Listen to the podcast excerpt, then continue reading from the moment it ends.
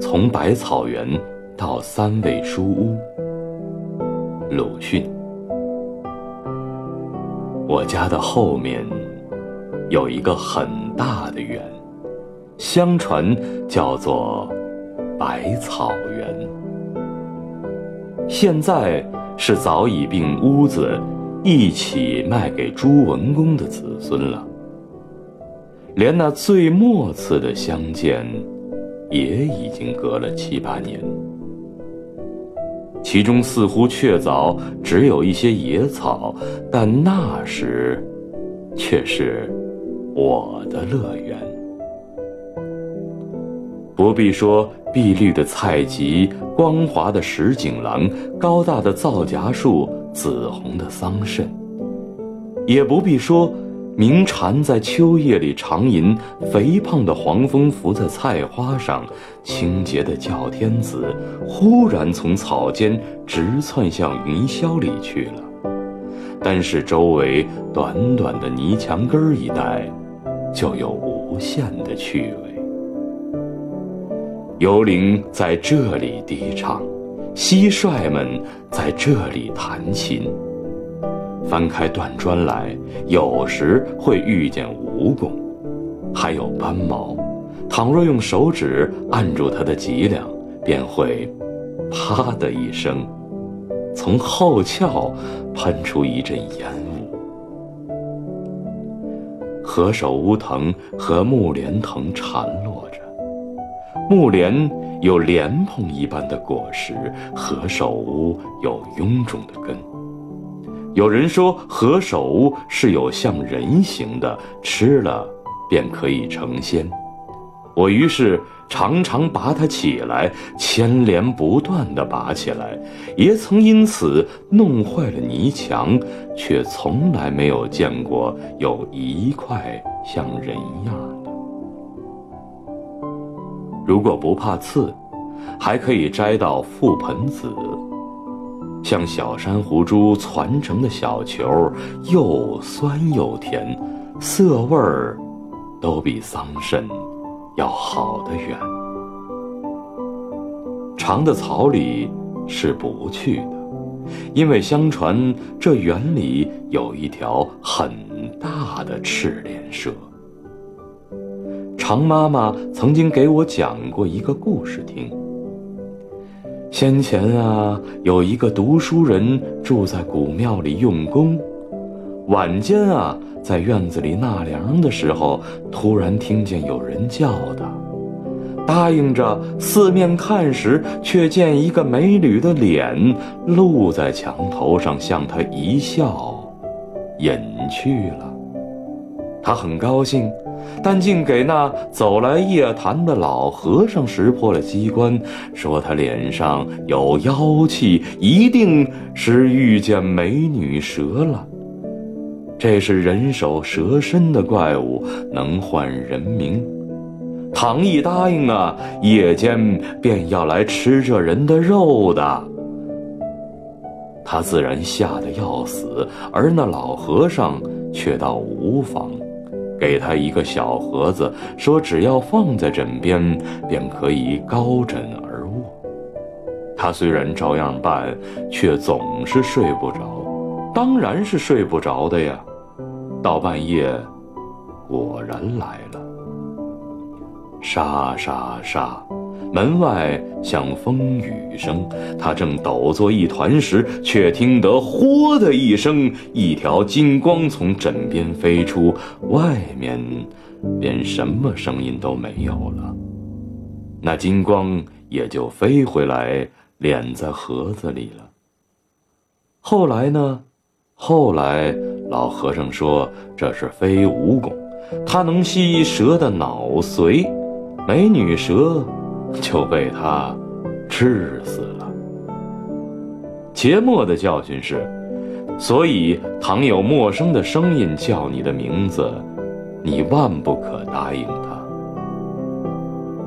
这故事很使我觉得做人之险。夏夜乘凉，往往有些担心，不敢去看墙上。而且极想得到一盒老和尚那样的飞蜈蚣。走到百草园的草丛旁边时，也常常这样想，但直到现在，总还没有得到。但，也没有遇，但也没有遇见赤练蛇和美女蛇叫我的名字的陌生的声音，自然是常有的。然而，都不是美女蛇。冬天的百草园比较无味，但雪一下，可就两样了。拍雪人儿，哈，就是将自己的全形印在雪上，和塑雪罗汉，需要人们鉴赏。但这儿是荒原，人迹罕至，所以不相宜，只好来捕鸟。薄薄的雪是不行的，总需积雪盖了地面一两天，鸟雀们久已无处觅食的时候才好。扫开一块雪，露出地面，用一支短棒支起一面大竹筛来，下边撒些鼻骨，棒上系一条长绳，人远远地牵着。看鸟雀下来啄食，走到竹筛底下的时候，将绳子一拉，就罩住了。但所得的，是麻雀居多，也有白颊的张飞鸟，性子很躁，养不过夜的。这是闰土的父亲所授的方法，我却不大能用。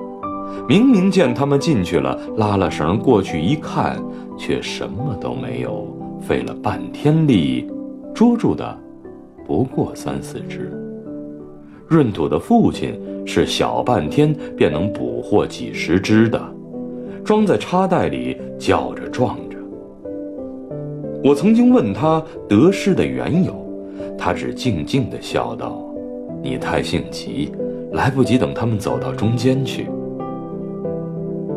我不知道，为什么家里的人要将我送到叔叔里去了，而且还是全城中被称为最严厉的叔叔。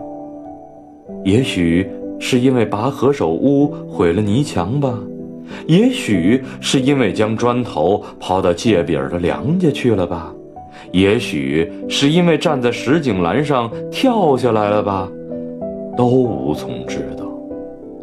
总而言之，我将不能常到百草园了。Aid，我的蟋蟀们，Aid，我的覆盆子们和木莲们。出门向东，不上半里，走过一道石桥，便是我的先生的家了。从一扇黑油的竹门进去。第三间是书房，中间挂着一块匾，道“三味书屋”。匾下边是一幅画，画着一只很肥大的梅花鹿伏在古树下。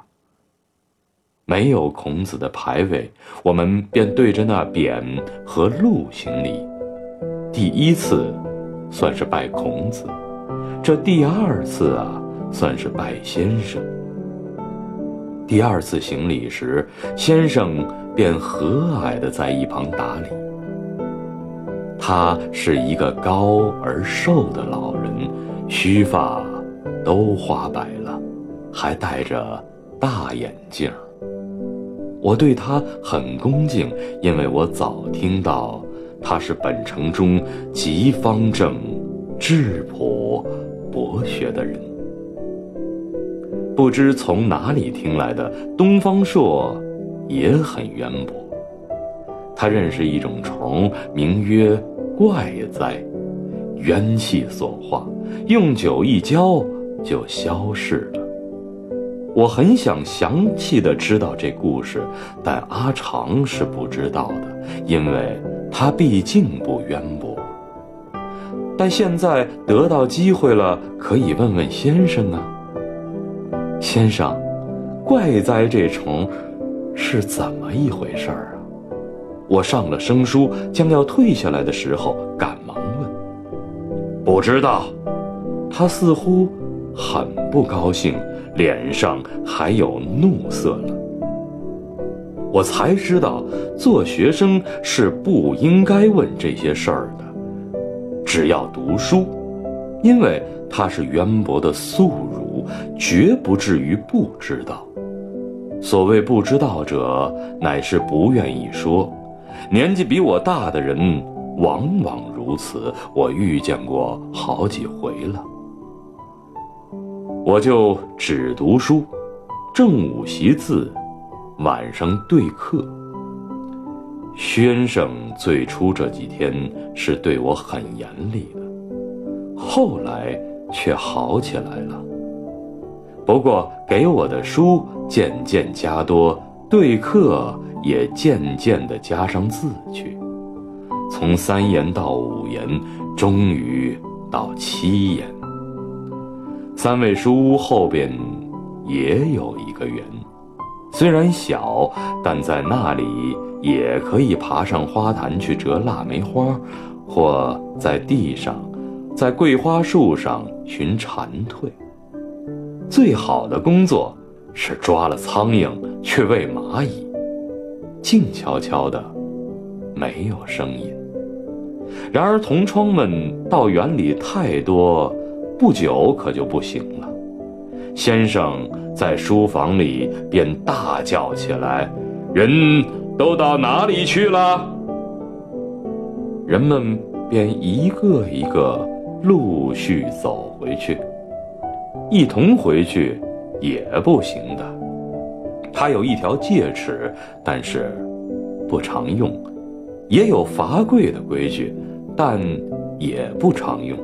普通的总不过瞪几眼，大声道：“读书。”于是，大家放开喉咙读一阵书，真是人声鼎沸。有念“人远乎哉？我欲人思人至矣”的，有念“笑人齿缺，曰狗窦大开”的，有念“上九乾隆勿用”的。有念绝土下上上错绝供包毛橘柚的，先生自己也念书。后来，我们的声音便低下去，静下去了，只有他还大声朗读着：“铁如意，指挥倜傥，一座结晶啊。”金婆罗颠倒淋漓，千杯未醉呀！我疑心这是极好的文章，因为读到这里，他总是微笑起来，而且将头扬起，摇着向后面凹过去，凹过去。先生读书入神的时候，与我们是很相宜的。有几个便用纸糊的盔甲套在指甲上做戏，我是画画，用一种叫做金川纸的蒙在小说的绣像上，一个个描下来，像习字时候影写的一样。读的书多起来，画的画也。多起来，书没有读成，画的成绩却不少了。最成片段的是《荡寇志》和《西游记》的绣像，都有一大本了。后来，因为要钱用，卖给一个有钱的同窗了。他的父亲是开锡箔店的，听说现在。自己已经做了店主，而且快要升到绅士的地位了。这东西早就没有了吧？九月十八日，鲁迅。